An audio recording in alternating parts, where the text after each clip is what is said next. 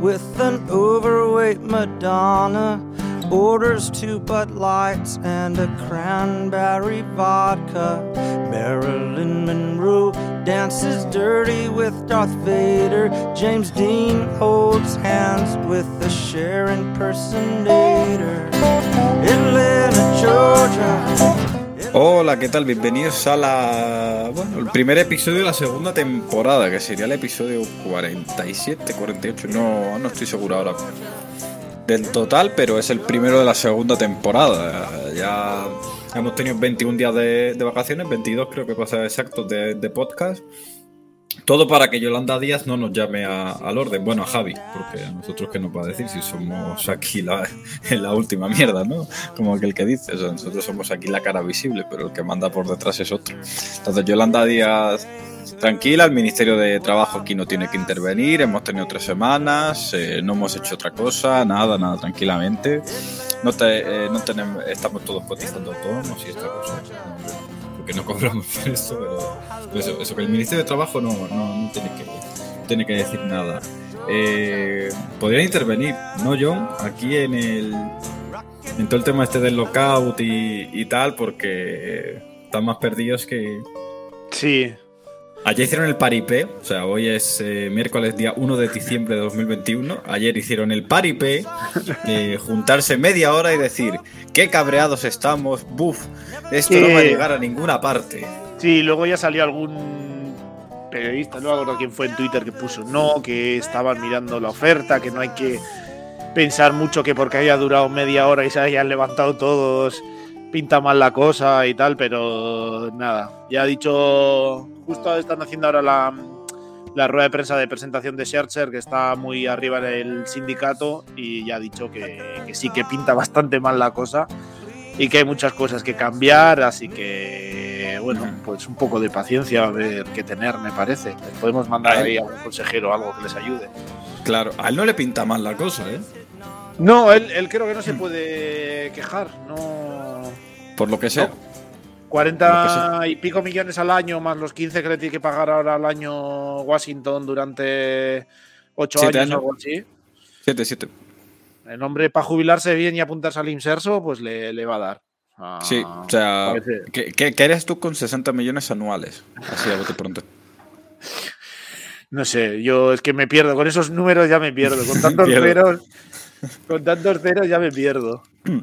A, a ti te sacan de las cinco cifras y... Sí, sí. Ya es- O sea, y claro, cinco cifras porque vale un coche o una casa. Si no, ¿qué coño? Si no, no, no, no- tendríamos cinco cifras en la puta vida y, en las cuatro de la nómina. Si es que No, no, no. No, no, eso están en otro, en otro nivel totalmente. Sí. Así que. Yo te iba a decir las cuatro de la nómina, pero la mía no llega a cuatro. Un poquito, pero bueno, eh, no llega. Poco a poco, poco a poco. Co- cosas de contrato Cuando, cuando, cuando llegues al arbitraje ya lo negocias según, Exacto, es Según- salario mínimo de becario. según el ya, salario, eh, según el claro. rendimiento. Exacto. ¿Te imaginas que me ponen un Word por, por rendimiento? O sea, Tú vete ahí siempre con los números, los que te convenga siempre los sacas. Entras a Fangraph de aquí a tres años cuando te toque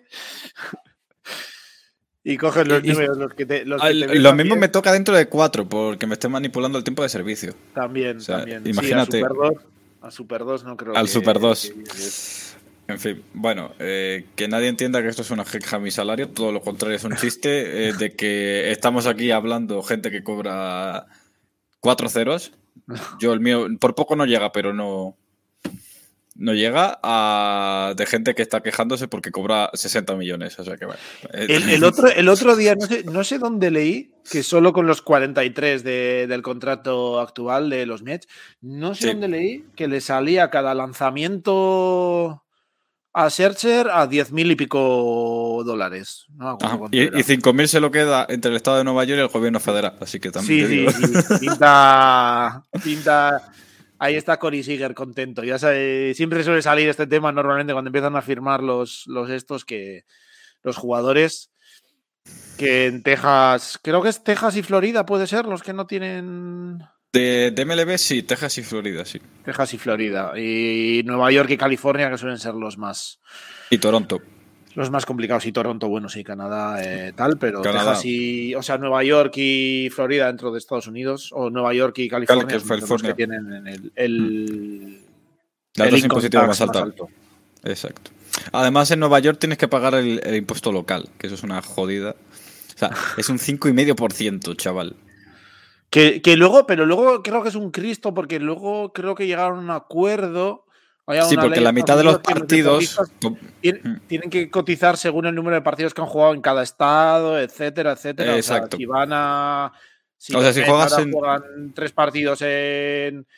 en, yo qué En sé, Texas, pues- Cincinnati, pues... esos tres partidos tienen que sacar cuánto corresponde al sueldo anual y, y- y cotizar eso en, en Ohio y tal, y no sé qué. y- Sí.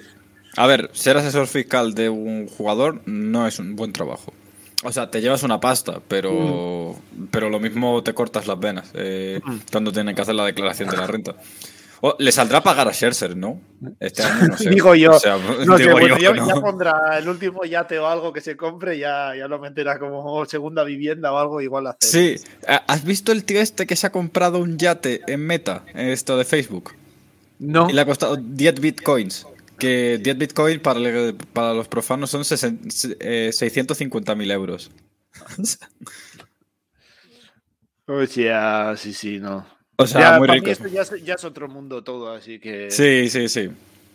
O sea, ojalá Scherzer diciendo quiero cobrar en bitcoins y Cohen diciendo que le paga en cuadros o algo así. O en NFTs. O sea, sería increíble.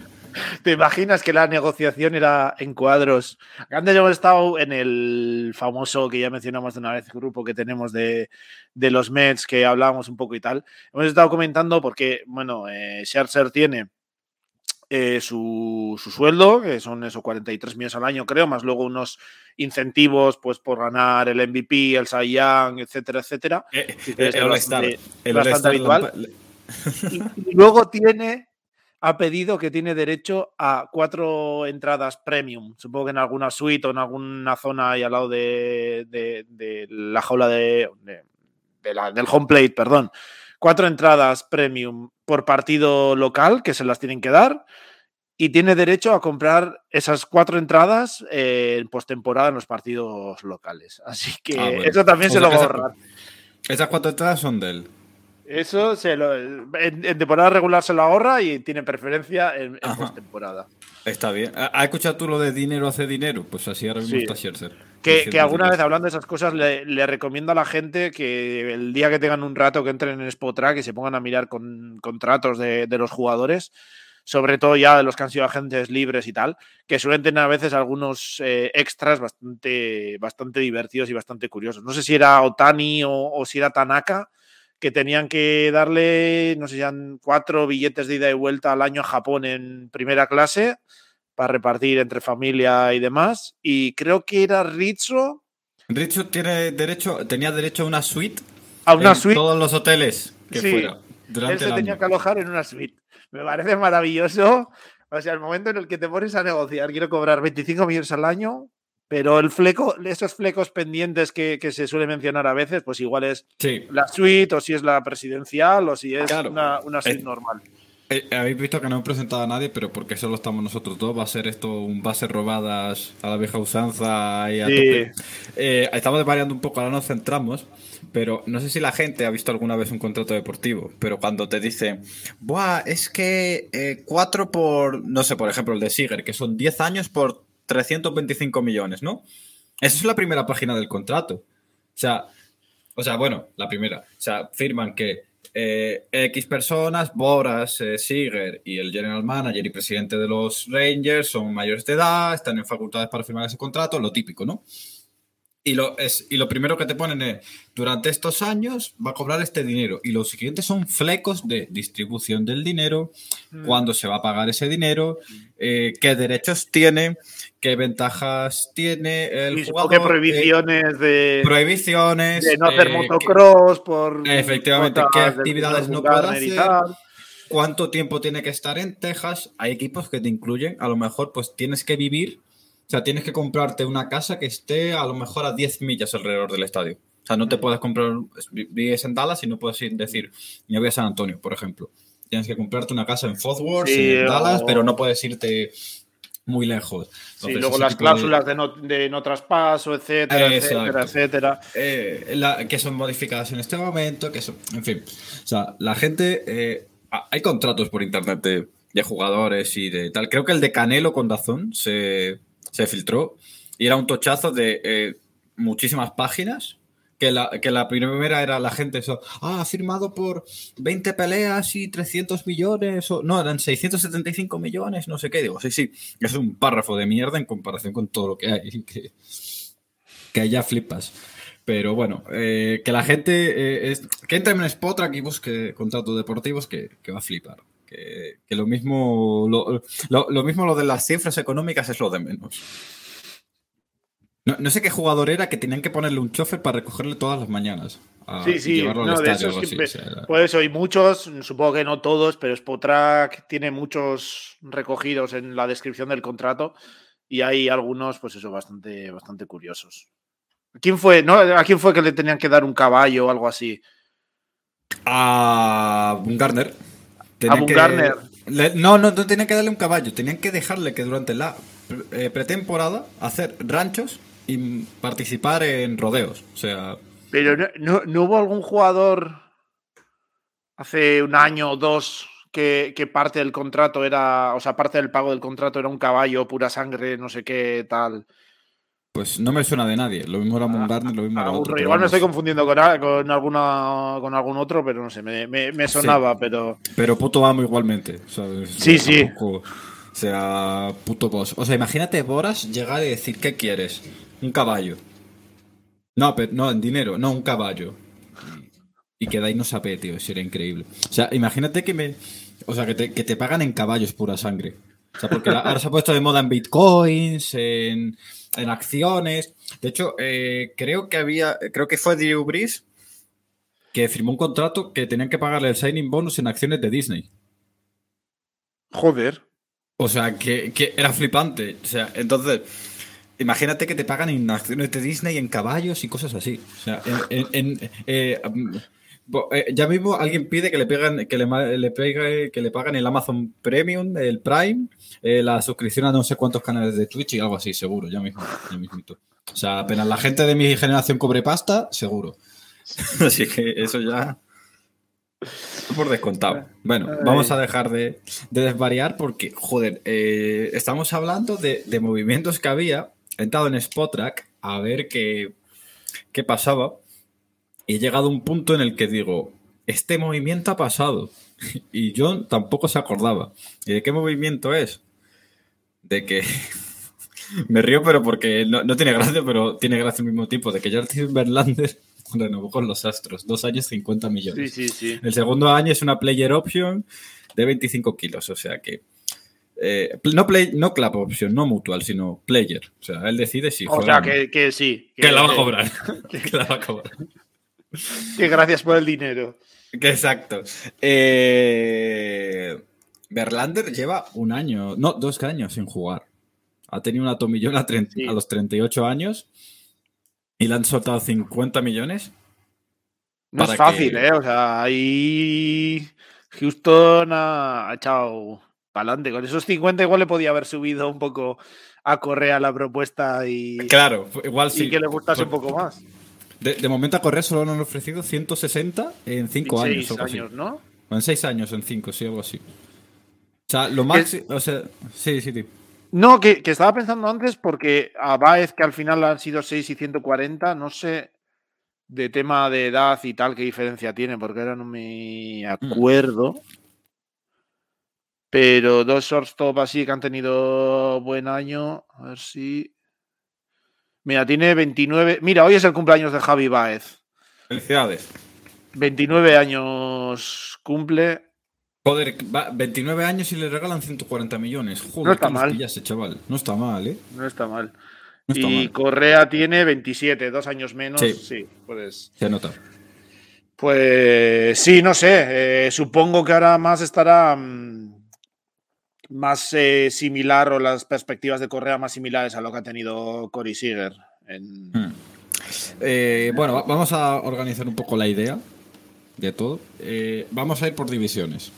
Vamos a empezar por la americana este, como no.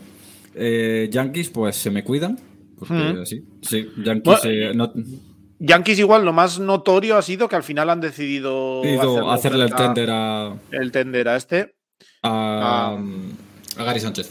a Gary Sánchez, sí. Y creo que también han- con Ursel han llegado a acuerdo para evitar arbitraje o tal. Sí, le van a pagar 6 millones y medio este. Sí, algo así. Y, pero vamos, que de momento han estado en modo wait and see un poco. Han sido de. Mm. Como, como todos los equipos habitualmente inversores, o la mayoría por lo menos han quedado bastante, bastante quietos. eh, de Sí. momento en este- Eh, lo de los Yankees, sí. Eh, Heyman le ponía a, mm, a Story, a Seager, a Gray y a Robbie Ray como, como candidatos a poder ir a los Yankees y de momento pues no, no ha pasado.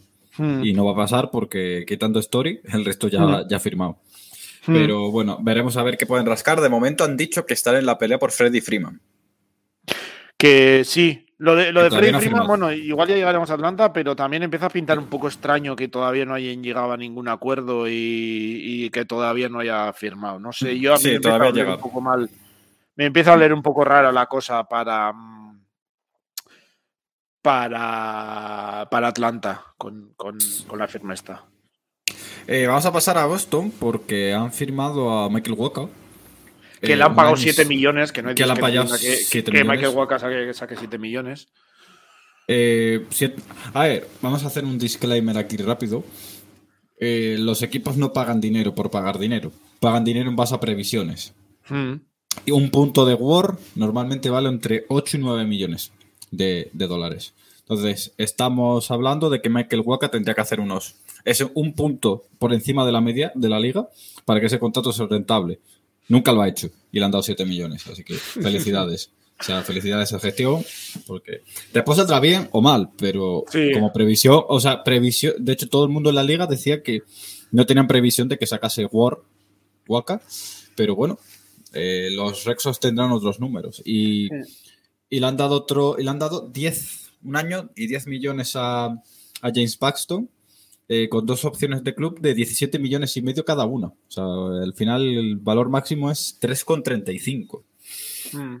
eh, a Paxton, que bueno, entre que puede ser, eh, ya lo sabemos lo que es Paxton, o no juega o puede ser Young. Sí, O sea, su- Sí, es difícil de, de prever. Pero. Eh, sí, sí. Sí, no, eso iba a decir que mm, bastante extraña la gestión de. De Boston esta offseason, porque encima han perdido a, mm, a Eduardo Rodríguez, A Rodríguez. eh, y los dos movimientos que han hecho de fichajes eh, con bastante dinero metido, pero bastante mm, sorprendente, ¿no? Porque son dos jugadores, Waka, no sé, en los Mets no estuvo nada bien, el año pasado tampoco. eh, y me genera, genera muchas dudas Paxton con todo el tema de lesiones y tal. Entonces, pues. Eh, no sé, un, tanto sorprendente. Bueno, he dicho que Michael Waka no ha tenido un punto de guard y bueno, a ver, es una exageración y no es verdad, pero no lo ha tenido desde eh, 2017.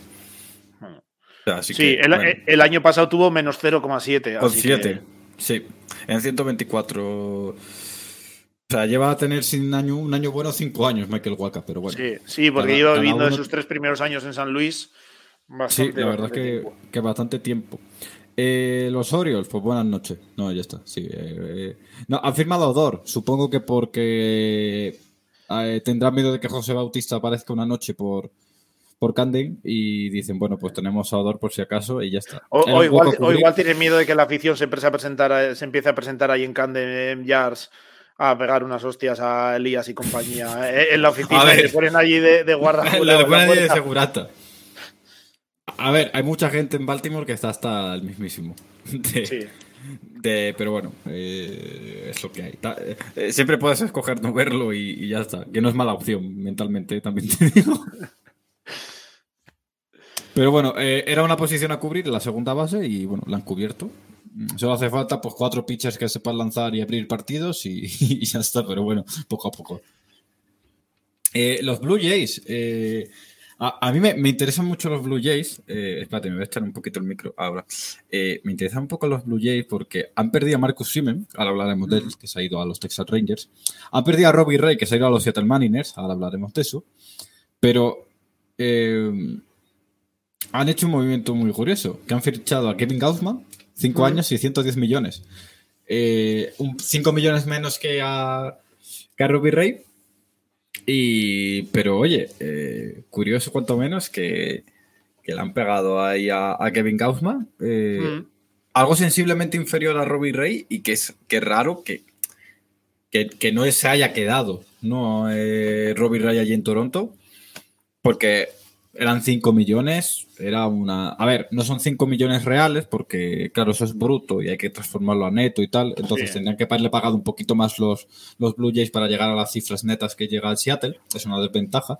Pero curiosamente, Gaussman ha aceptado el contrato. 5% hmm. 10 y, han firmado a Jimmy García, ex de los Astros, eh, dos años 11 millones, y a David Phelps, eh, un año 1,75 millones. O sea que, bueno, apuntaran un poquito más el bullpen. Hmm. Eh, consiguen ese brazo, porque al final renovaba Berríos, le dieron un contrato de 7 años, 131 millones. Hmm. Tienen a Ryu, a Manoa, a Nate Pearson y ahora a Gaussman.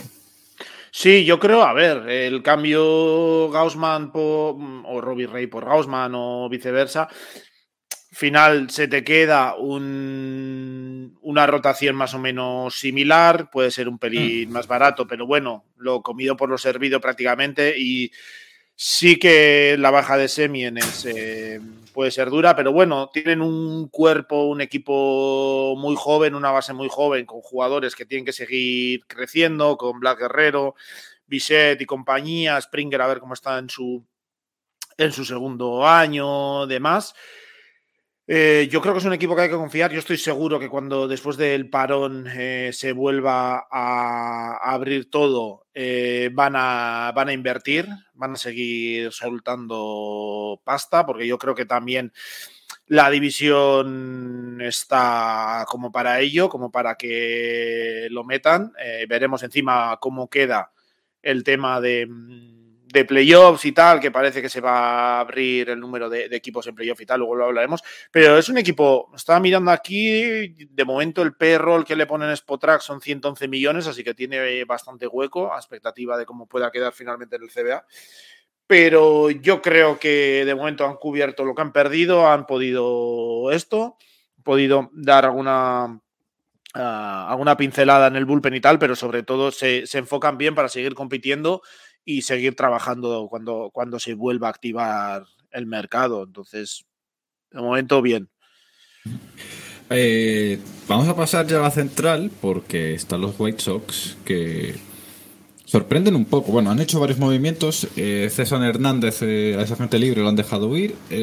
la, mm, han firmado Lebre García, un contrato de tres años, 16 millones y medio. Han cogido la opción mutua que tenían con Keith Kimbrell en principio decían que querían traspasarlo, no lo han hecho, de momento no lo han podido traspasar. Y han fichado a Kendall Graveman, que por 3 años y 24 millones es de los Astros y de los Marines la temporada pasada. Mm. Y no sé, un equipo que, a ver, supongo que Kopek eh, eh, seguramente sea eso, pues eh, jugador de, de, rotación el año que viene, siendo Rodón además agente libre y no queriendo, no le han ofrecido ni qualifying offer ni, ni este tipo mm. de, historias, así que, bueno, curioso, ¿no? Eh, pues han, seguido un poco para adelante y, ya está, ¿no? El plan, con el plan que tienen y ya está. Parece que quitando esto, eh, la marcha de Rodón han redoblado esfuerzos con lo que ya tenían, eh, porque han vuelto a firmar a Leury García y tal, tres años y no sé cuánto era pero seguir con lo que tienen. Al final la división eh, parece que deberían de seguir comandándola a expensas de lo que pueda seguir haciendo Detroit. Eh, pero sí, se han tenido a Graveman, yo creo que para seguir apuntalando ese bullpen. Para mí la gran duda es qué van a hacer con, con Kimbrel, si lo van a intentar traspasar ya para reforzar otros estos o van a intentar a ver si les funciona eh, un poco más asentado en el equipo y tal, empieza bien el año. y pueden crear una especie de, de, ese esa estrategia del monstruo de tres cabezas que se viene buscando, que buscan muchos equipos después del éxito que, tuvo, que tuvieron los Royals ahí en 2014-2015 y a ver qué tal les funciona. No sé por dónde irán y va a ser una, de las cosas a seguir, ¿no? Pero sí, con Kimbrel, después de la mala segunda mitad de temporada que tuvo con ellos, pues lo han retenido. Veremos a ver qué estrategias se, se plantean en Chicago. Eh, me he dado cuenta que no hemos hablado de Tampa Bay, pero bueno, eh, han hecho un par de cosas curiosas, que es firmar a, Brooks Riley, a Brooks Riley y a Corey Kluber, un año y 8 millones, que máximo es un año y 13. Mm. O sea que, ojo, está, está curioso, eh, buscando a ver si pueden conseguir algo de Kluber que no haya conseguido nadie en los últimos 2-3 años. Con, que se mantenga medio sano, porque al final mm. yo creo que Kluber el problema que está teniendo es... Eh, pues eso, la, inconsistencia física que está, que está teniendo, ¿no? Yo creo que es un jugador que ha demostrado que si está más o menos bien y más o menos cómodo con el brazo, pues puede seguir tirando.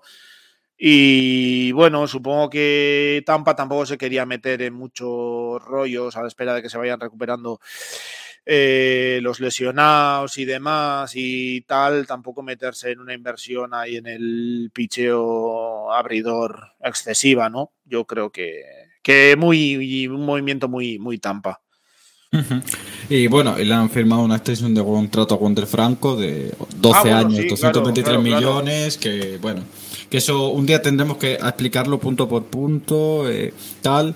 Eh, en, en, arbitraje y arbitraje le dan unos 55 millones y el resto pues son los seis años siguientes y el último es una opción de club. Que, que, lo han hecho, a ver, Franco se asegura ya que si mañana se parte la tibia y el peroné y no puede volver a andar en 10 años, pues va a seguir cobrando toda esa millonada, que muchas veces se nos olvida que puedes prometer mucho, pero te puede romper te puedes lesionar un día y, quedarse en nada. Y se olvida de, rollos luego de arbitrajes y tal, se puede centrar en, el, en, jugar.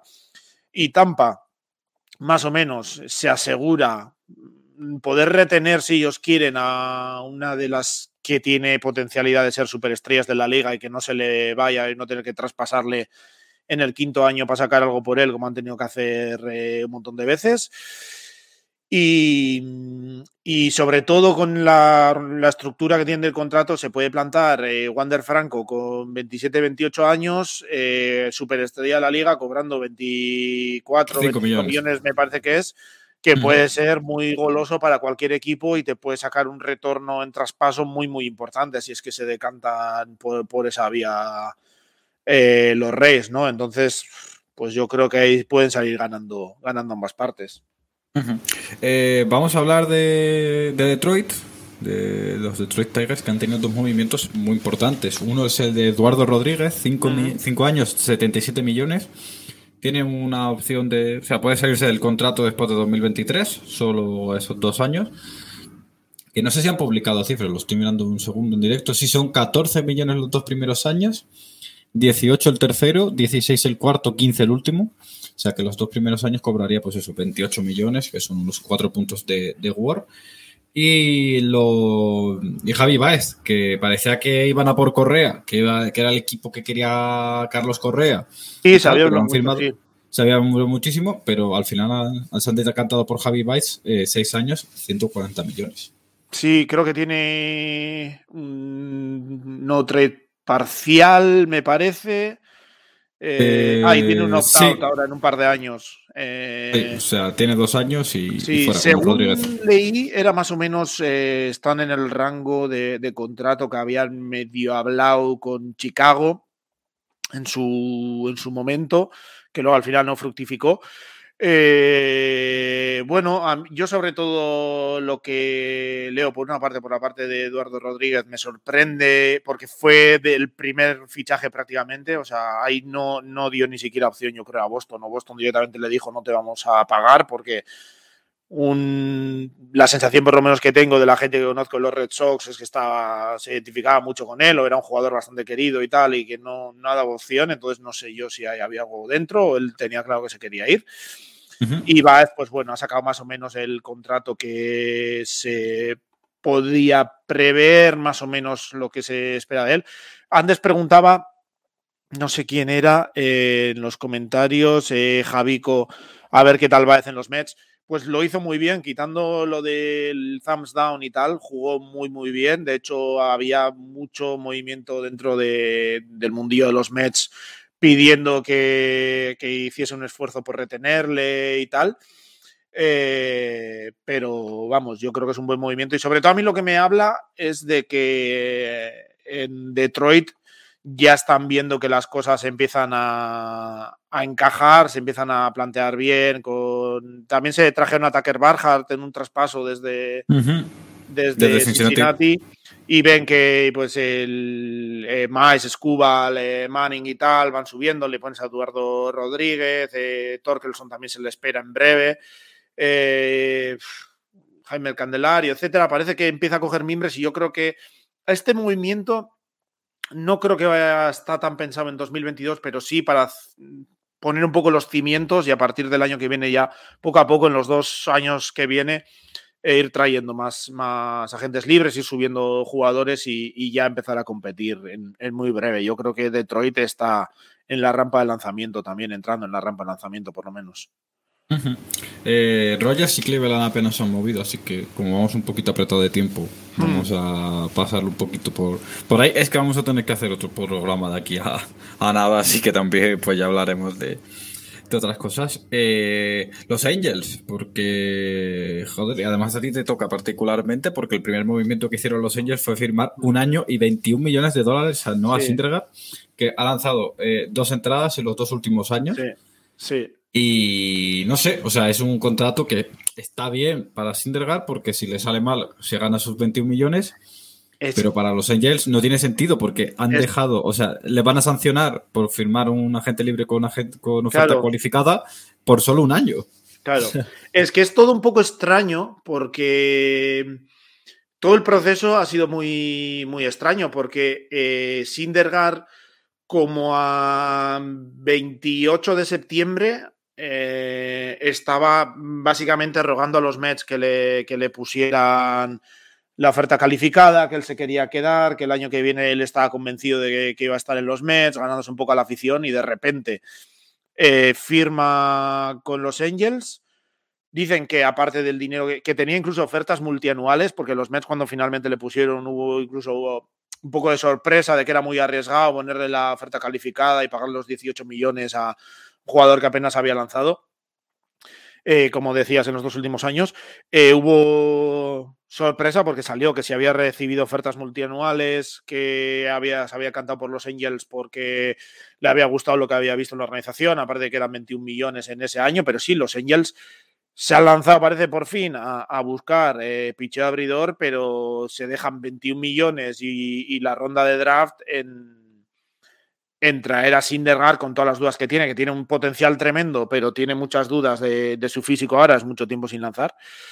No lo sé. Eh, oye, igual le sale perfecto la apuesta y yo qué sé, igual te ganas un poco. Ya ha demostrado Sindergaard que lo de las simpatías o tal no va mucho con él y que luego firmará, si le va bien, que firmará con lo que mejor le, le venga, ¿no? Pero, eh, veremos eh, cómo, les sale. De momento, mm, probablemente es un mejor lanzador de, después de, de Sindergaard.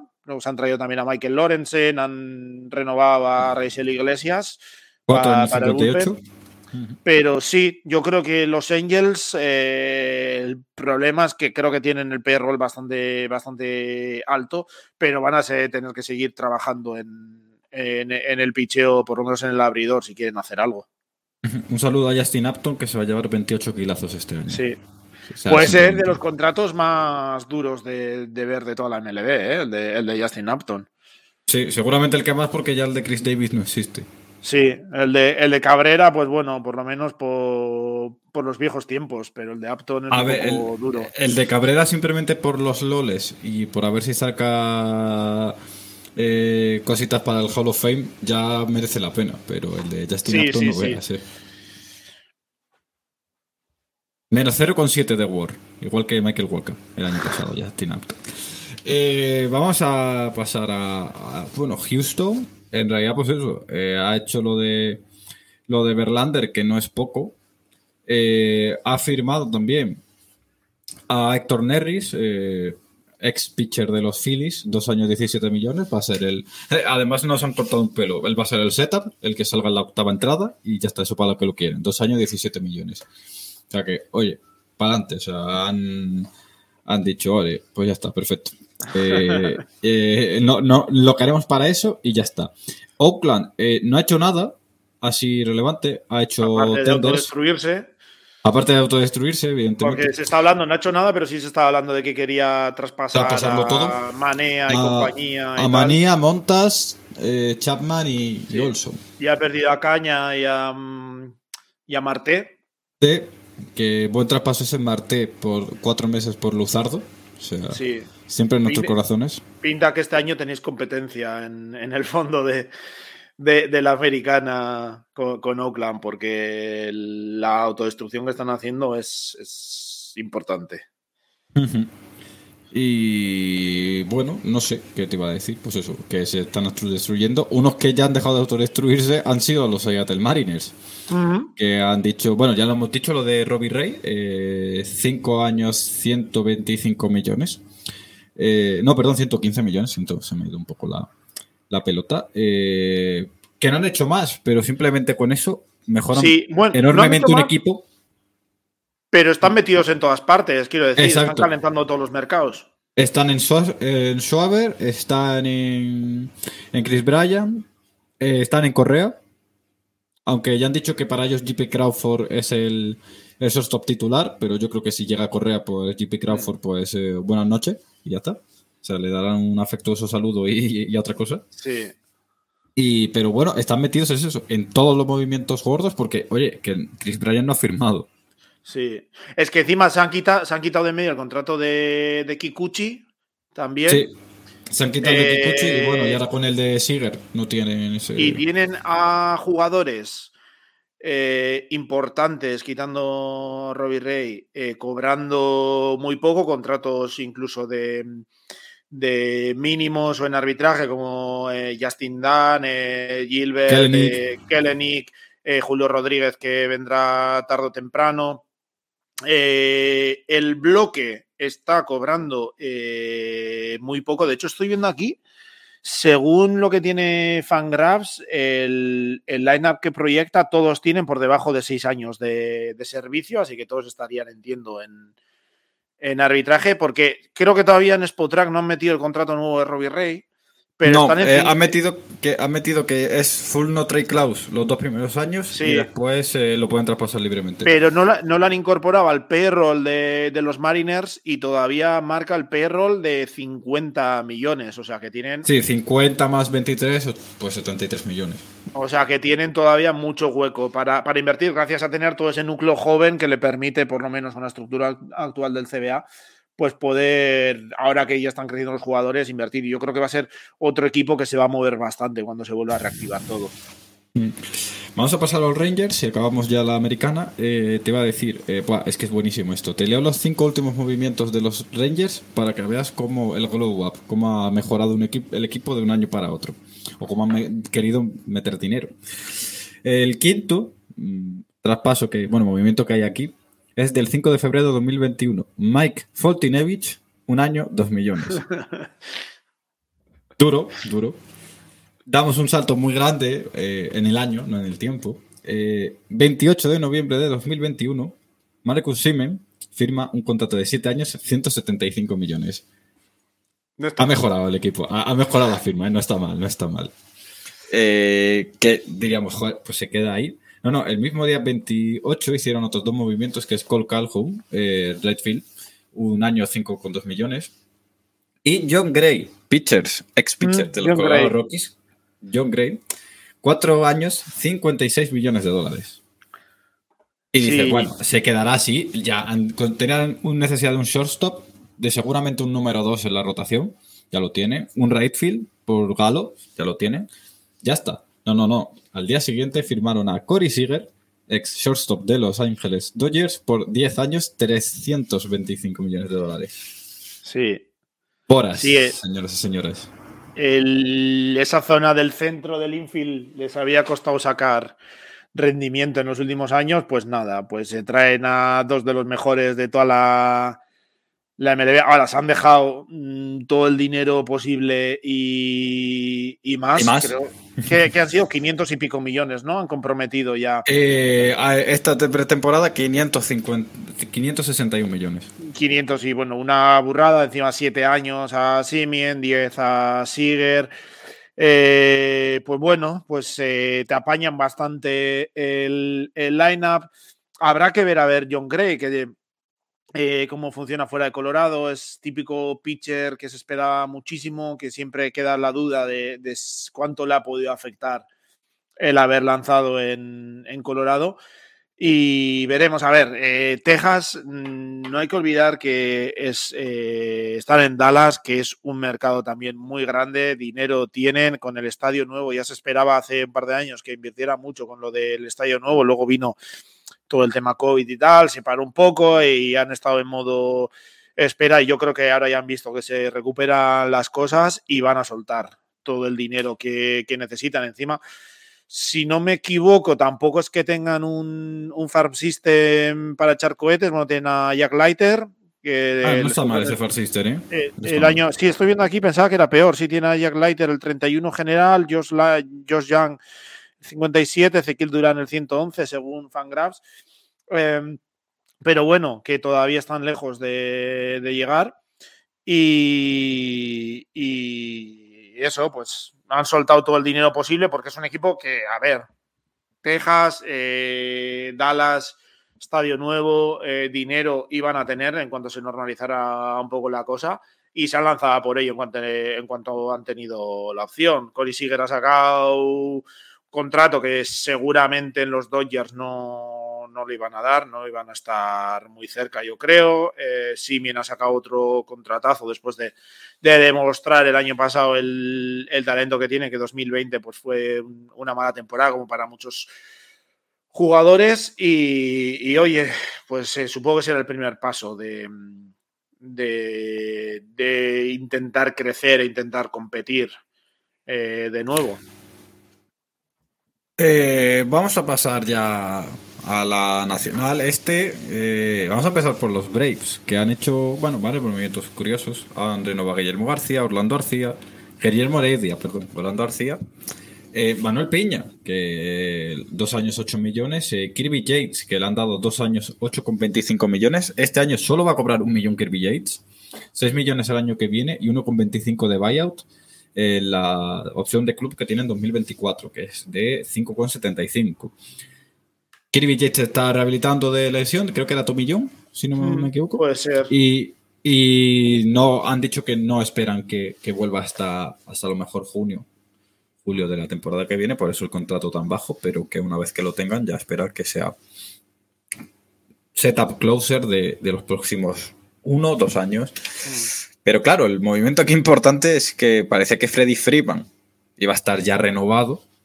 Y lo único que se escucha es que sí, que los Braves están en la terna, pero que la realidad es que, bueno, eh, Yankees, eh, Red Sox y Dodgers están pujando con él, hablando con él, y quisieran traerlo. Dodgers como sustituto del bate zurdo de, de Corey Seager, mover a Mansi a lo mejor a segunda base, eh, o al e incluso a tercera, si se instaura el DH para Justin Turner, mandarlo ahí, al bateador designado. Y ahí estamos, que Freddy Freeman pues es la cara de la franquicia, pero muy jugoso el dinero que le están ofreciendo en otros lados y el ser de, de, de Los Ángeles, ¿no? De ser de California, pues puede influir, pero es raro lo que decías tú que no haya firmado a estas alturas Freddy Yo- Freeman, porque cuando ganaron las World Series parecía Sí. que estaba hecho. Yo, a ver, yo puedo entender que el año pasado empecé la liga, tal, puedas estar un poco lejos en un momento dado y tal, y que ya empecé la, la temporada y que digas, mira, vamos a centrarnos en la temporada y luego lo hablamos tranquilamente. Al final es eh, hay un vínculo muy fuerte entre, entre franquicia, afición, jugador y demás. Pero yo, sinceramente, lo que esperaba era que al, al de dos semanas a lo sumo de, esto, antes de que, de que Freeman se volviese a su casa de, off-season a descansar y tal, que ya iba a estar todo cerrado. Y que se esté alargando, que vaya para adelante, que siga sin cerrar las cosas, me sorprende mucho y yo creo que en Atlanta se tienen que empezar a preocupar porque los rumores que hay es eso, de que Freeman está empezando a escuchar otras ofertas bastante seriamente y veremos en qué acaba la cosa. Yo sigo pensando que Atlanta es favorito para retenerle, pero ya empieza a pasar mucho tiempo y ahora, pues claro, todos estos meses que por lo que entiendo tampoco pueden tener contacto, pues eh, no sé en qué, en qué quedará la cosa, si le puede enfriar todo todavía más, eh, porque cuando volvamos, o sea, va a haber otro, sobre todo a poco que se alargue esto a mediados de, marzo, o sea, de marzo, de enero, principios de febrero, va a haber otro boom como el que hemos vivido eh, ahora con el resto de, de esto. O sea, yo creo que este boom eh, ha tenido mucho que ver con eso, con la urgencia que tenían tanto jugadores como equipos de tener un poco, ir con unas ideas un poco claras. Yo creo que encima los equipos menos gastadores eh, tradicionalmente, eh, ya hemos visto pues Detroit, tal, que han, se han movido bastante, han soltado contratos importantes. Los Mets creo que es un poco distinto, luego llegaremos, pero creo que hay otras cosas que intervienen en que hayan gastado tanto dinero. Eh, pero los equipos que normalmente pues siempre van un poco por detrás de los grandes han dicho vamos a lanzarnos ahora con todo, que también hay presión por parte de los jugadores y tal, y ahí se ha generado un poco este, esta burbuja y toda esta acción que ha podido haber en, este en este momento, ¿no? Entonces yo creo que cuando se vuelva a reactivar mm, el mercado volverá a haber un boom y ahí Atlanta sí que va a tener que correr porque los, depende en qué momento se reactive, va a haber equipos que van a tener ya mucha presión por, por rellenar plantillas y puede tener unas muy buenas ofertas Freddy Freeman que le pueden alejar de, Atlanta. Eh, de Phillies y bueno, eh, National no hablamos porque no han hecho nada así relevante gordo. National es otro que se están autodestruyendo. Eh, saquen a Juan Soto de allí. Hmm. Gracias. Y vamos a hablar de los Mets, porque habéis hecho cositas, por lo que, por lo que parece, ¿no? Eh, sí, algo, dicen. algo dicen, ¿no? Eh, Marc dos años, 26 millones y medio. Eduardo Escobar, dos años, 20 millones. Starling Marte, Javi, Javi Cía, que está aquí, ha, sacado los cuatro años, cuatro años, 78 millones de dólares. Y el contrato con la media anual más grande de la historia de la MLB para Max Scherzer, tres años, 130 millones. Hmm. No está, no está mal para el señor Cohen. Supongo que habrán tenido que vender algún cuadro que, decías antes para, para esto. algún Bitcoin. Por cierto, un, por los tres primeros, un inciso, una, una, coña, con los tres primeros fichajes, el de Cañas, Escobar y, y, y Marte, un aplauso para los de MLB Trade Rumors que, habían, que habían, habían, acertado, creo que en las duraciones de los tres y habían fallado el monto total por, por medio millón de. Millón, por medio millón en, en Starling Marte. Sí, sí, que está. Mm, sí, creo, algo así, no me acuerdo cómo era, pero, pero muy bien. Eh, joder, pues la verdad es que eh, tenemos que estar muy contentos, ¿no? Venía, yo creo que lo, lo, que decía antes de que las circunstancias son un poco especiales en los Mets es que tienes eh, un dueño que está un poco zumbado ya de por sí, porque no hay nada normal. Estaba picado por lo que había pasado con Mats y con Sindergaard, yo creo que también, pero sobre todo con, con Mats. Es un tío que, como lo mal que acabó la temporada, eh, pues quería darle un vuelco a, a todo y su mejor forma era obviamente eh, a base, porque el, Far System tiene muchos, dos o tres jugadores bastante top, pero luego hay un poco, un poco más de, desierto detrás de ellos. Entonces tenía que ir a la agencia libre, él sabe que él tiene la cartera más grande por mucha diferencia en la MLB, entonces iba iba a gastar dinero. Eh, con todo lo que ha costado también traer GM o presidente de operaciones de béisbol y tal, yo creo que también quería dar un golpe sobre la mesa de, oye, que aquí podemos hacer las cosas, vais a tener recursos, eh, que este es una franquicia mejor que la esquizofrenia que parece haber por momentos.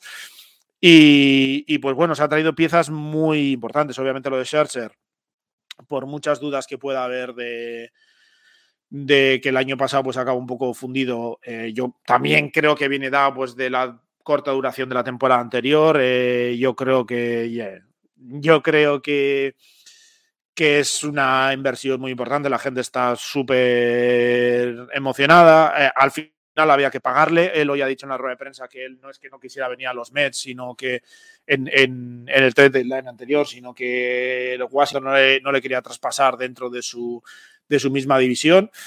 Pero al final estaba claro que iba a haber que pagarle una buena millonada. Y pues hace un dúo que no sé por qué, pero resulta bastante interesante junto con DeGrom parece que es bastante atrayente y que puede darnos alegrías.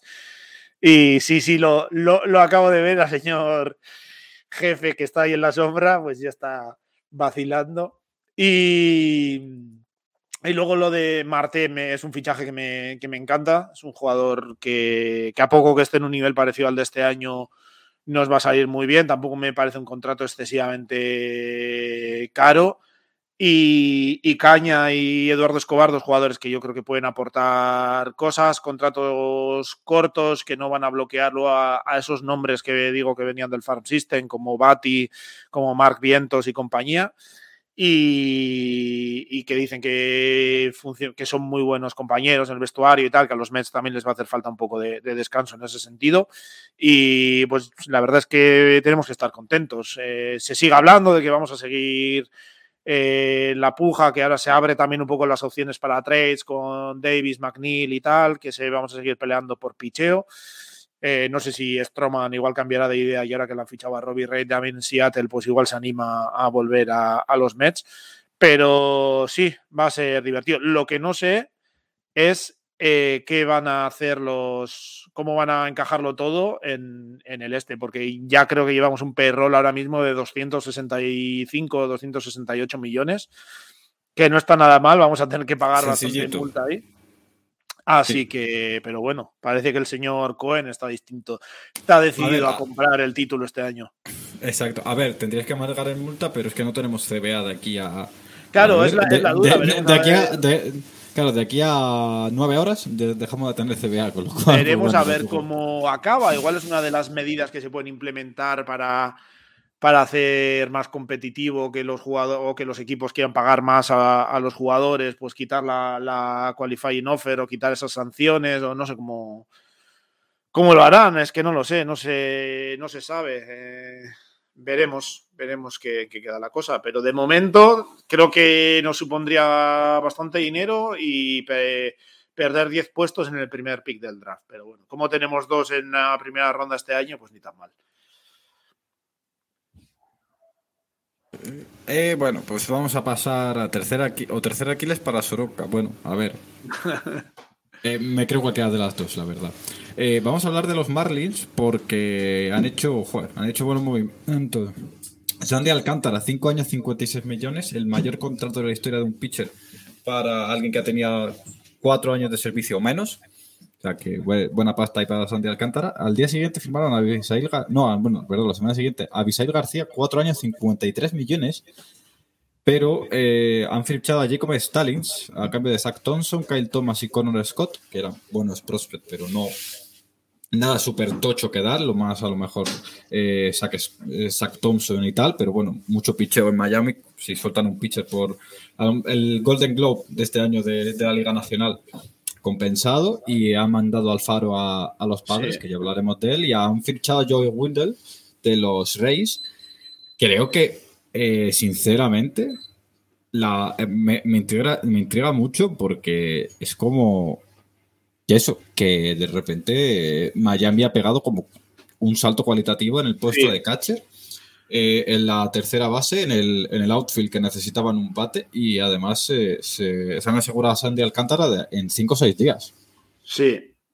yo creo que Miami ha sido el, el equipo que ha pasado más bajo el radar por la calidad de los movimientos. ¿Cómo no se ha dejado ciento y pico, 200 o 300 millones en, ningún jugador? Eh, pues ha pasado un poco bajo el radar, pero ha hecho movimientos muy, muy, muy interesantes, ¿no? Ya decíamos que tenía toda esa rotación de la que tanto hablábamos, esa rotación joven, bueno, la, ha sentado un poco más y le ha dado un poco más de estabilidad con el contrato de Alcántara. Y luego se ha traído mm, varios bates eh, con Avisel García y tal para, para acompañar con Wendell, luego lo de Jacob Stallings uno de, los catchers de los que más se ha hablado, probablemente la mayor alegría el, año pasado en, Pittsburgh y pues bueno, se lo traen por varios pitchers, pero por varios prospectos, perdón. Pero yo creo que es un, un equipo que va a las cosas claras, va poco a poco sin volverse loco y oye, creo que están bien encaminados también. Por lo menos llaman la atención a, nivel estrictamente deportivo, más allá de, dinero invertido como en otros equipos, pues eh, bastante, bastante interesante. Y yo creo que les debería dar un paso, sobre todo con la autodestrucción de Washington, pues a ir ya poco a poco adelantando equipos en, la, en, la, en el este de la nacional y a ir poco a poco subiendo. Eh, vamos a pasar a la central, que bueno, a ver, la voy a resumir un poco así porque, madre mía. Eh, Cincinnati y Pittsburgh se están autodestruyendo, más todavía. O sea, Pittsburgh más todavía y Cincinnati ha empezado a autodestruirse, así que tal. Eh, Milwaukee lo más relevante que ha hecho ha sido eh, no ponerle el tenda a Vogelbach. Hmm. Y bueno, sí, no hacerle, la, la, qualifying offer a García. Que Exacto, no hacerle la qualifying offer a Visel García, que se pueden haber llevado un, un pick, pero bueno, parece que los picks los regalan. Eh, y un saludo a los Giants con, Kevin Gaussman también, en ese aspecto. Y te va a decir, eh, los Caps, eh, eh, perdón, los Cardinals, Steven Matz, que ha firmado por 4 años 44 millones y estoy viendo aquí que tiene otros 2 millones en incentivos por año por lanzar entradas, All Stars ya, un MVP de las Champions Series y de las World Series y bueno, pues aquí, pues sumando entradas a la, a la rotación San Luis, que, un equipo del que poco se habla, pero por ejemplo está en la lucha por, por Correa. Mm. Y han dicho que pueden plantearse perfectamente un infield con Goldsmith, Edmund Paul de Jong, eh, Correa y, Arenado. Ostras, pues ahí, ahí hay dinero metido en, el, infield, ¿eh? O sea, no sé cómo tiene ahora mismo el, el payroll, pero. Muy grande, muy grande, no, lo mires. Sería tener dinero metido.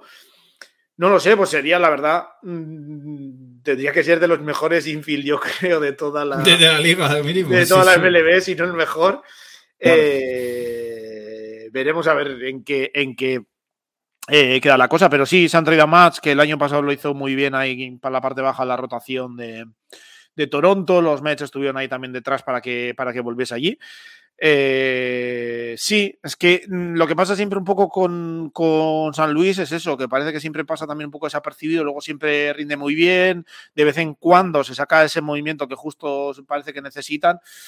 Veremos a ver que, si se cumple un poco. Yo creo eh, que con dos contratos ya como, como los que tienen Goldsmith y Arenado, eh, no es muy del estilo de, San Luis gastar tanto, pero oye, igual se ven con, opciones en esa división también, que, trayendo tal, pues pueden ganar la división perennemente durante los próximos dos, tres años. Bueno, aunque luego se les acabarían los contratos de Wainwright y, y Yadi Molina, pero bueno, eh, que se podrían por lo menos plantar bien ahí. Y oye, igual se lanzan. San Luis cuando hace eso normalmente suele ser con un motivo claro, así que veremos en, qué, en qué queda. Eh, bueno, los Caps eh, han fichado a Karim Fraser un año 1,5 millones. La verdad es que bueno. Y a Jan Gomes, eh, dos años por 13 millones, a lo que Wilson Contreras respondió con un tweet con tres aviones. Así que asumo que el gran movimiento de los Caps este año, bueno, pues tener a Jan Gomes como un catcher titular, un buen catcher, y vender a Wilson Contreras por el año que le queda de arbitraje, pues por lo máximo que puedan sacar y ya. Sí, no sé. La verdad es que es otro equipo que. Pues, ¿qué quieres que te diga? No sé.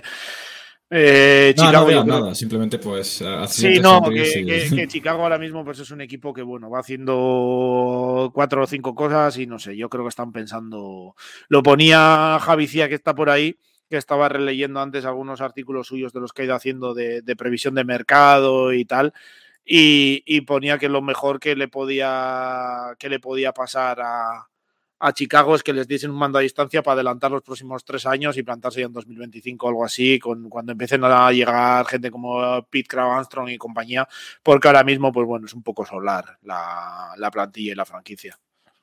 Que le pregunten a, Bueno, iba, no, mejor no, no sigo por ahí. Iba, iba a hacer un chiste con un actor que es muy famoso por ser aficionado a los Cavs, pero no. acontecimientos recientes mejor no hacerlo. no, no. Eh, hemos esquivado esa bala. Vamos a, pasar al oeste, que tampoco tiene mucho que comentar realmente. Eh, porque, bueno, los Rockies han firmado a Daniel Brandt, un año 44 millones, eh, evitando el arbitraje. Alias Díaz, tres años 14 millones y medio, una extensión de contrato, pero lo sorprendente de todo esto es que según dijeron Trevor Story, parece que se va a quedar en Colorado. O sea, no tiene. O sea, todo el mundo lo ponía fuera. Mm. Le, ofrecieron la oferta cualificada para eh, ese pick eh, después de la primera ronda compensatorio, pero parece que, Trevor Story se va a quedar en Colorado. Sería. Que por cierto, el otro día oí en algún sitio que Colorado es uno de los equipos eh, que está pujando por Chris Bryant, que dicen que iban a por Chris Bryant y, no sé si fue Heyman o algo que tuvo que poner. Creo que puso algo así como, eh, bueno, vistas las, las carcajadas que está viendo con el intento de la repentina de Colorado de ir a por Chris Bryan, que bueno, por lo menos lo están intentando. Peor sería que no estuviesen ni siquiera pujando por, por jugadores, así que. Un saludo a Baltimore, Pittsburgh y. Pero sí, no sé, pues eh, renovaron, creo, a quién fue, a, algún pitcher, si fue Sensatela o quien no, no renovaron también. Sí, Sensatela lo renovaron hace tiempo, a Chassin también. Eh, bueno, pues veremos a ver en qué queda al final lo de Story y tal, igual, pero no, no, no, no sé. Es, un equipo ahora mismo colorado que es otro equipo que ha entrado un poco en, en barrenas. Barrena. Eh, te va a decir, eh, los padres, bueno, Arizona Diamondbacks no han hecho nada, así que Literalmente es que no han hecho nada. Han firmado jugadas en arbitraje y ya está. Eh, se nos ha olvidado un movimiento de los Mariners. Que es Adam Frazier, que se ha ido de los mm. padres a Seattle. O sea, buen fichaje para Seattle. Eh, lo curioso es que consiguieron a Ray Kerr, que es un buen prospect. De estos típicos brazos duros de menores. Y a Corey Roycier, que era uno de los mejores prospects que llegaron en este draft eh, en las menores. A cambio de, un añito de Adam Frazier, que bueno, a los padres se ve que les sobraba eh, y a los Marines no, le faltaba. Y bueno, pues van a caer con, con Trey France, eh, Fraser, Toro y JP Crawford, si no se meten por Correa, va a ser el infield. Y mm. volviendo a los padres, pues eso, se han desprendido de, Adam Frazier y han, conseguido, ya lo hemos dicho, a Jorge Alfaro de los Marlins y han firmado contratos de, arbitraje y poco más. No, no han hecho mucho. Los sí, no, yo, yo la sensación que me da es que después de un par de años muy, muy movidos eh, y sobre todo con todo el temas de lesiones el año pasado, con Clevinger que no, que no estuvo, con Snell y Darvis con tantos altibajos, etcétera, etcétera, yo creo que directamente eh, han dicho, mira, vamos a darle otro segundo año, no nos vamos a volver locos, podemos darle eh, pinceladas, pero pues al final también tienen contratos ahí acumulados importantes y, tal. Y tampoco es que puedan estar gastando ahora a lo loco. Entonces, eh, yo creo que eso, van a ver cómo les funciona este año, darle un segundo año a la plantilla y, a ir tirando poco a poco. Y los padres tiraron a Pérez a Marcano por Fraser. Es que tu cupita Marcano. O sea, es el mejor nombre que hay en menores. Bueno, Edison de los. no, pero tu, tu Cupita ya, ha jugado varios partidos en, las mayores. ¿eh? El año pasado jugó varios partidos, diría yo. Sí, sí, pero, pero creo que eran menores, ¿no? Cuando estaba cuando lo traspasaron a Pirates. Sí, estaba en triple sí. sí. O sea, es el mejor nombre de, de, todo el sistema MLB. Bueno, Edison de las Flores Rosario, que es un. Es un pitcher de los Orioles que tiene 18 años. Ese me parece también top, ¿eh? Sí, Sí, sí, no, hay nombres. Eh, la MLB, desde luego, no nos podemos quejar de nombres eh, que Curiosos. Sí. Eh, te iba a decir, Dodgers han hecho el movimiento el Robbie Rey de este año con Andrew Heaney, un año, 8 millones y medio. todos los equipos lo querían para hacer el, pues el movimiento de Robbie Ray para ver si pueden convertirlo en un pitcher bueno, consistente y tal. Al final se lo los Dodgers, que fueron los que más le ofrecieron en en contrato base porque la mayoría de equipos había, no, sé qué, no sé de qué equipo fue, creo que fue de los Yankees que le ofrecían 2 millones pero como 12 en incentivos. Y él quería el dinero y, bueno, y ya está. Le, los, mm. le ofrecieron un año 8 millones y medio. Y mm. dice, bueno, eh, mejor pájaro en mano que ciento volando. Sí, sí. Y los Dodgers pues no han hecho mucho movimiento, pero bueno, han conseguido Daniel Hudson, un año y 7 millones. Eh, mm. Supongo que a la expectativa de ver qué pasa con, con Kelly Jansen, que suena, ha sonado en Marlins, ha sonado en Atlanta, ha sonado en Seattle. Sí. Y, en principio también ha sonado por Boston. O sea que, bueno, a ver qué pasa. sí, yo creo. De momento. Mi, sensación es que equipos como, como Dodgers, como Giants, como Yankees y tal, que al final son equipos que, aunque solo sea por el nombre, atraen también, que suelen tener más tirón en agencia libre y demás. Eh, se lo han tomado con un poco más paciencia. Son de los equipos que han hecho lo que yo pensaba que iban a hacer la mayoría de los equipos, eh, que era esperar que se acabara el CBA, ver que se negociaba y sabiendo ya las reglas de juego a partir de, del próximo CBA, entonces ya empezar a trabajar y yo creo que ellos han, han esperado a lo que, a lo que quedara. Eh, y veremos. Eh, yo creo que activarán, porque al final eh, Kerso, ahora en Dodgers, Kerso es agente libre, eso Jansen también. Eh, han perdido a, a Corey Seager, sí que tiene a Trey Turner para cubrirlo, pero vamos, que tendrán que hacer movimientos, a falta de también saber qué va a pasar con gente como Bauer y tal, y tienen dudas por ahí en, en los Dodgers. Yo creo que se moverán, creo que están a la espera de a ver cómo queda la cosa y luego ya y empezamos a, trabajar. Lo de Bauer parece que va a ser que lo, se lo van a tener que pagar porque a Osuna los, los Braves han determinado que, perdón, que tienen que pagarle el, salario. excepto por los partidos que esté suspendido y si hay un proceso penal y, demás. Así que, en principio, pues Bauer irá por eso derrotero. Dice Javi que, que sube es de Dallas. Sí es. Por eso lo situaban en Rangers, por ejemplo. Hmm. Sí. Eh, bueno, es el último equipo que nos queda, pues los campeones de la oeste, los San Francisco Giants, que oye, han perdido a Kevin Kaufman, pero bueno, no se han quedado quietos. Eh, desde que nos dejamos el, podcast, eh, firmaron dos años de contrato de extensión de contrato a Gabe Kapler. Mandron Bell aceptó su qualifying offer, es el único que lo ha aceptado este año. Mm. un año 18,4 millones era.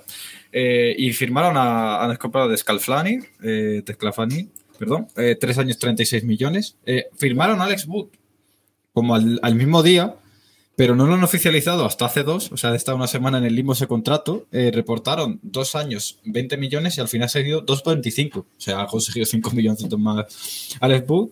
Y, que, y otros que firman va a ser a Alex Cobb, 2 por 20. Han hmm. perdido a Gaussman, pero bueno, parece que tal con, con lo que tienen eh, con Logan Webb, estas tres incorporaciones, y están en la puja, parece ser por Stroman y por el traspaso de Montas.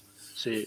Así que, bueno, por en principio, pues eh, se ha ido, ya lo dijimos. Eh, se me ha ido, perdón. Se ha retirado Posey. Master Posey, perdón. Y bueno, parece que va, a ser el. No han ejecutado la opción tampoco de. Mm, ay, el pitcher. A ver, bueno, Chris Bryant obviamente se le acaba el contrato. Creo que no ejecutaron la opción de Johnny Cueto. De, Johnny Cueto, no. Eran 22 kilos, no la han ejecutado. Parece que.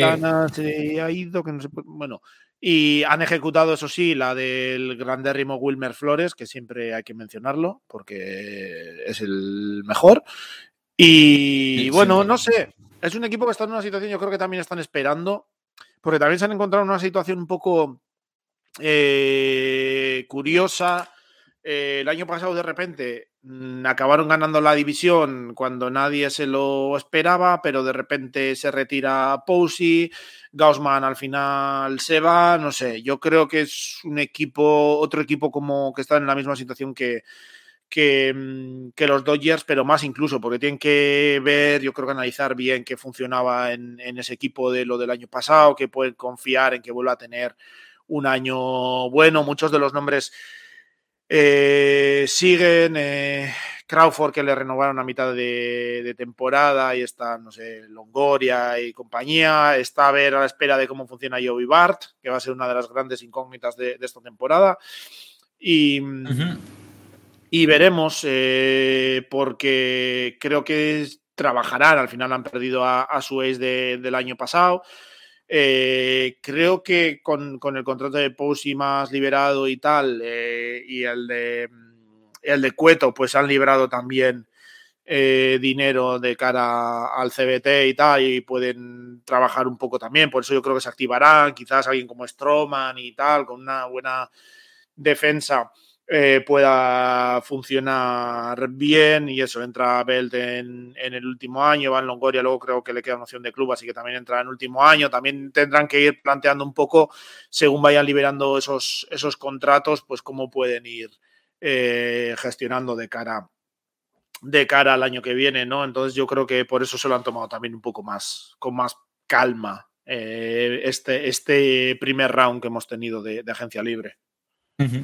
Y bueno, vamos a dedicar los 10 minutitos que nos quedan a decir que, bueno, ya lo hemos dicho, que ahora mismo estamos bajo el reinado del CBA, pero que a las 6 de la mañana, hora peninsular española, del jueves, que será cuando la mayoría de vosotros escuchéis esto, ya no va a haber CBA, al menos que estemos diciendo esto y por la noche, con la suerte que tenemos, lo firmen, Mira, porque somos así de gafes. Pero bueno, te leo porque ha escrito, Jeff Passan hace 10 minutos que eh, los negociadores de la MLB han tenido, bueno, se estaban marchando del hotel después de una reunión de siete minutos con wow. la gente de, de, del sindicato y que no saben si van a volver a reunirse hoy o no. Los últimos días, ayer se, supo, se, supone que la de media hora que tuvieron era que les estaban presentando el sindicato una, una propuesta y no se sabe, pero ya ha dicho hoy, como decía al principio, ya ha dicho hoy Kershaw que, que pinta a, a, lockout, así que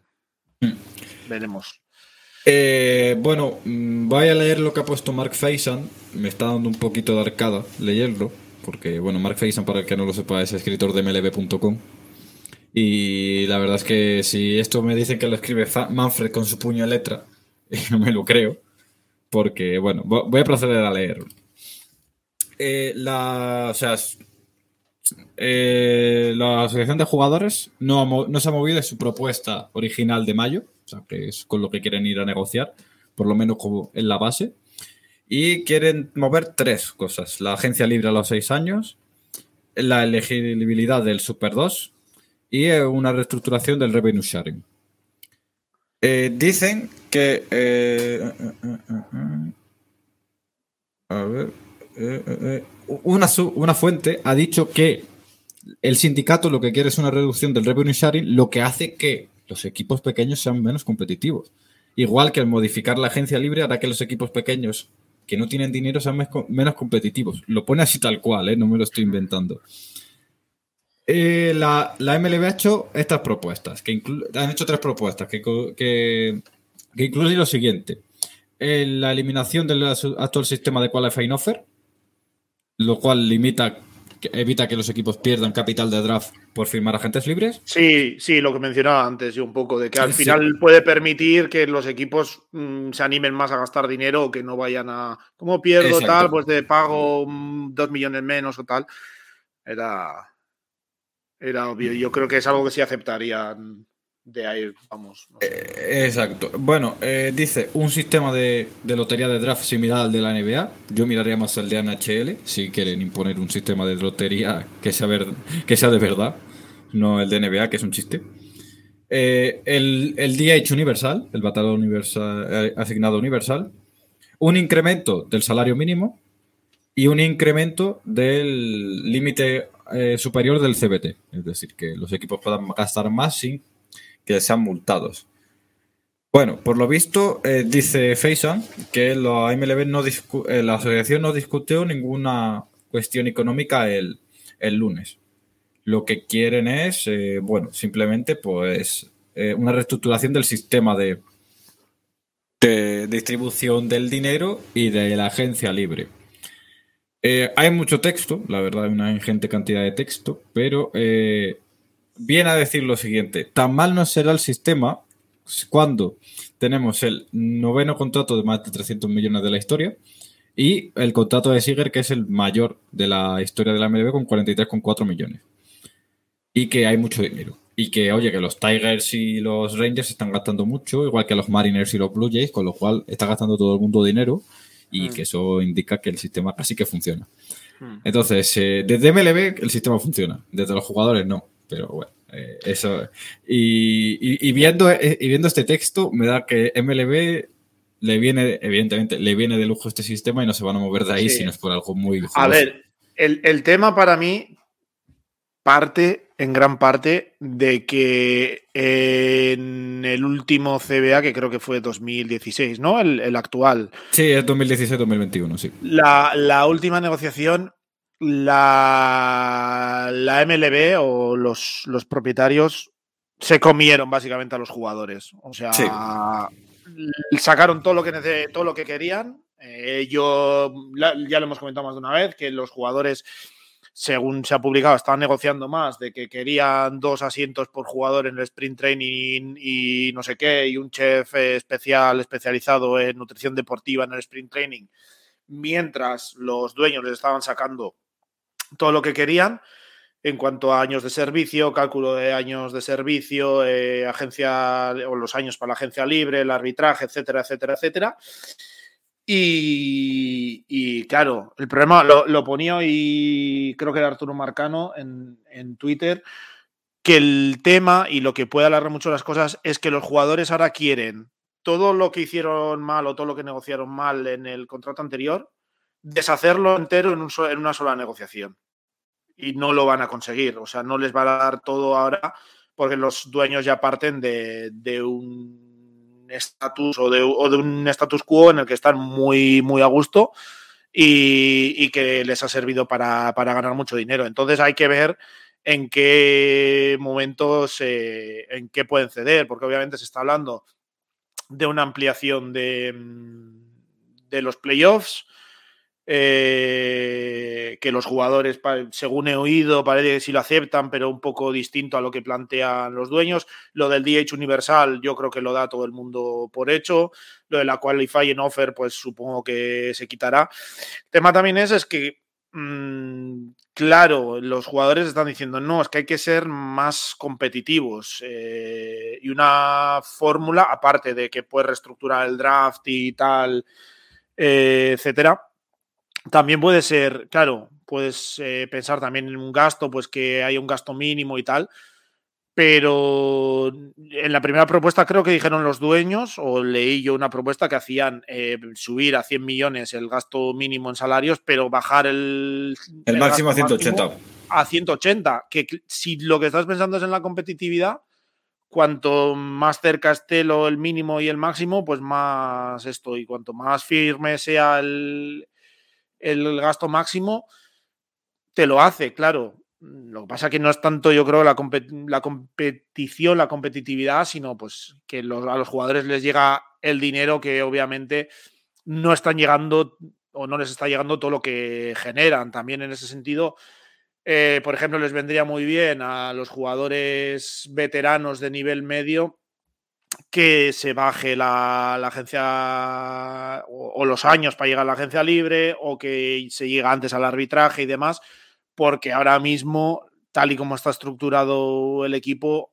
o la competición, a los eh, equipos lo que les interesa es llenar el equipo de jóvenes que cobren poco, etcétera, etcétera, etcétera. Y ahí también van a tener que, que gestionarlo. Cuando dicen que los jóvenes cobren, yo creo que sobre todo va, va por ahí también, porque favorecería también a, los veteranos de, nivel medio. Veremos, es que va a ser muy difícil. Por donde, yo creo que es muy difícil saber por dónde van a ir y qué puntos van a ser los que, los que toquen eh, en, realidad o, cómo lo vayan a, a gestionar. Eh, no lo sé. Yo creo, me espero cualquier cosa y que la negociación pueda ir por cualquier lado al final y que se centre en unos puntos concretos y no en otros. Pero sí que veo difícil que, que la asociación recupere en una sola negociación todo lo que ha venido perdiendo hasta ahora. Eh, no sé, ha dicho Jeff Passan, Passan perdón, que ya no hay más negociaciones sí. por lo que queda de, de, día, con lo cual el lockout ya es, es, es, inescrutable. También dijo Manfred una cosa, es mejor un lockout que avance cosas que, el que se pierdan partidos. Y yo, no se ha jodido porque el que haya partidos hace que tú ganes dinero. Pero bueno, eh, cosas. que tiene que decir, porque es lo que le mandan los jefes. Y a ver qué tal. Hay una. Eh, todo lo que está sacando de Athletics y, y ESPN está siendo muy interesante. Hay un y el y Arturo eh, Marcano también hizo un, un, podcast sobre un artículo de The Athletic que hablaba del negociador de, del sindicato y que llevaba tres años básicamente eh, proponiendo un sistema completo de, del CBA y, y veremos en qué acaba eso. Eh, pero yo. Sí, sí. No, eso, lo, lo, que decía, que el tema es que el sistema que pueda proponer de nuevo CBA la asociación, para llegar a algo más justo que se acerque más a lo que quieren los jugadores, que había, habría que dar un vuelco de 180 grados a, la competición y el sistema actual. Es que es eh, poner incluso un revenue sharing, creo que es la NFL que lo hacen, que se pone como una bolsa global y se hace un reparto de cuánto tiene, qué porcentaje va a los jugadores y qué parte va a los dueños, etcétera, etcétera. Eh, que es un cambio brutal y yo creo que podemos ver bastantes cambios y no sé. Dicen, dicen que las posturas no están tan tan lejos como podría parecer, pero visto también lo que menciona gente como Marcano, pues no lo sé. Parece que podría haber mucho, mucho movimiento ahí. A ver, yo creo que, a ver, evidentemente no están soltando todas las todas las de estas, todas los datos y todo esto tal, pero yo creo que mínimo, mínimo, mínimo van a tener que negociar bajar a cuatro o cinco años la agencia libre. Sí, eso seguro. Que está, bueno, eh, en, en, NHL son siete desde que firmas el contrato, o sea, son sí. siete temporadas completas desde que firmas el contrato rookie. Como en, también tiene el sistema de menores, es aplicable, porque en la NPB, en Japón, por ejemplo, creo que es, no me acuerdo si es siete a partir de de una edad, pero si saliendo de instituto creo que son nueve años de control o algo así. Uh -huh. que, que, bueno, pero son nueve años de control desde los 18, o sea que con 26, sí. 27 está saliendo. Sí, sí, sí, también es verdad, sí. Claro, entonces es, una, es, es algo normal y lógico. Por otra parte, una rookie wage seguramente y un sistema de reestructuración del draft para que el peor equipo no sea el que tenga el, el pick número uno, ¿no?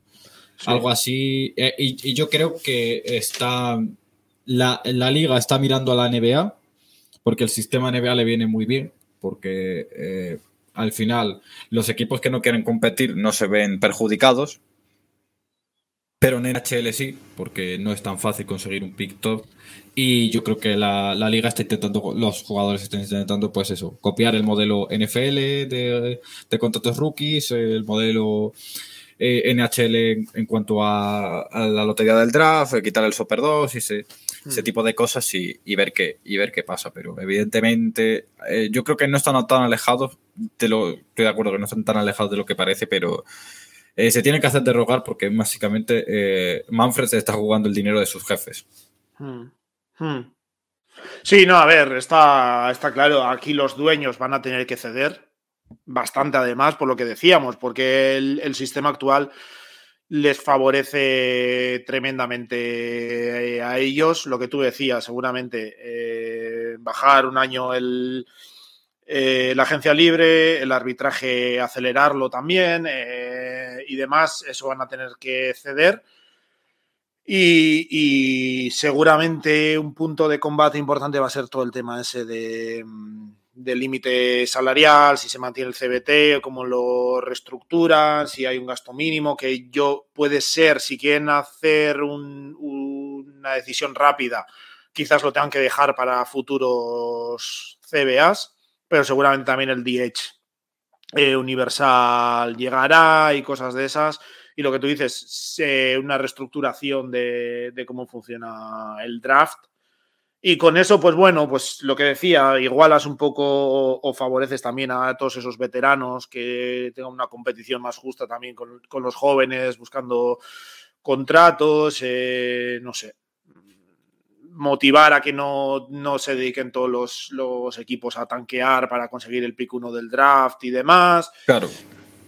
Eh, con eso yo creo que facilitas más que porque se ha hablado mucho, por ejemplo, la ampliación de, los playoffs sí que obviamente te va a suponer más dinero porque es lo que más se ve en la, en, en la competición, sobre todo una competición como la MLB con tantos partidos de temporada regular y tal.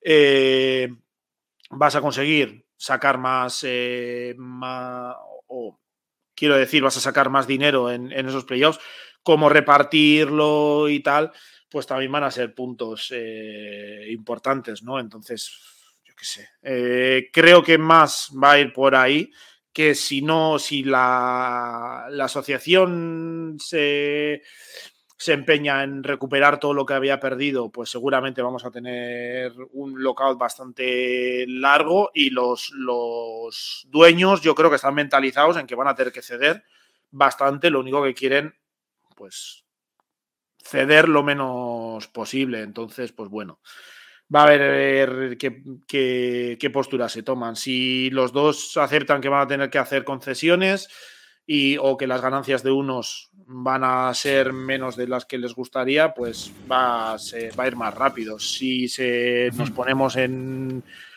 eh, una situación de enfrentamiento total, pues seguramente pues puede ir para, para bastante largo.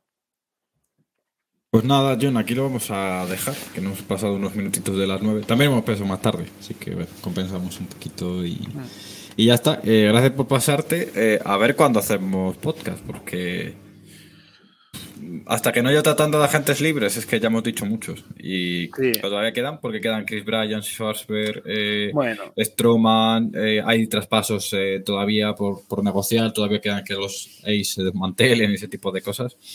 Así que a, ver qué, a ver qué pasa. Nada, veremos. Ahora, ahora sí que lamentablemente las próximas noticias a priori van a ser todos de cómo evolucionan las, las negociaciones. Vamos a volver a ese punto en el que estábamos en en 2020 que todo solo podíamos hablar de, eso.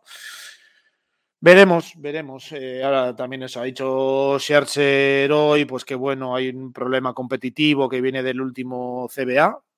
CBA que, como decía, también aprobado por los jugadores, así que el, el, fallo supongo que está en ambas partes y Boras también ha dicho lo mismo, etcétera, etcétera. Pues bueno, Veremos, con un poco de suerte se, sientan a hablar, lo hablan y van, van a una negociación que acerque posturas y podemos tener las cosas un poco más claras de aquí a, poco tiempo. Pues nada, eh, vamos a ver, vamos hablando de ver qué, qué pasa.